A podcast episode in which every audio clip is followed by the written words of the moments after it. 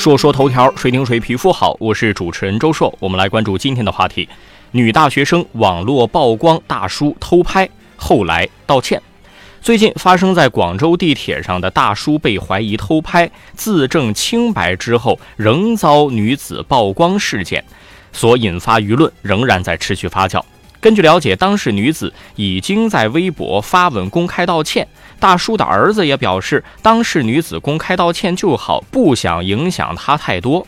在大叔自证清白以后，当事女大学生仍然在网上不依不饶，甚至给他打上了“猥琐男”的标签，显然对大叔造成了人格尊严的伤害。这个话题以及类似的所谓维权的话题啊，不能从社会安全层面分析，否则就会没完没了的陷入到万一会造成伤害呢？这种无休止的被迫害可能推定当中去了。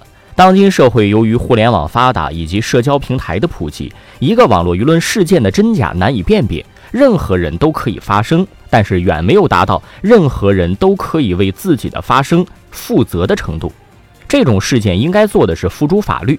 从正常的流程来讲，怀疑自己被偷拍，第一时间找警察等公权力帮助。要么就是有确凿的证据，谁主张谁举证。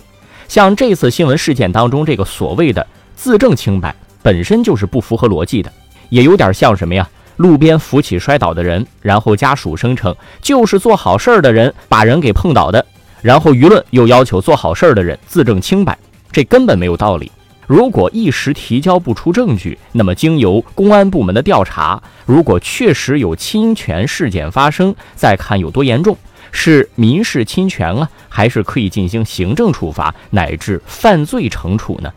而现在由于人人皆可发声，处理事件的链条变成了社交媒体发文声讨某个人，舆论一哄而上跟风声讨，甚至网暴、人肉搜索等当事人自证清白，舆论又纷纷表示。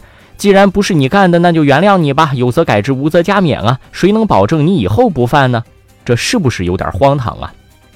如果说十年前的互联网舆论还讲究个有图有真相的话，现在的舆论是不是有点太不讲究了？说说头条，谁听谁皮肤好？我是主持人周硕，下期节目咱们接着说。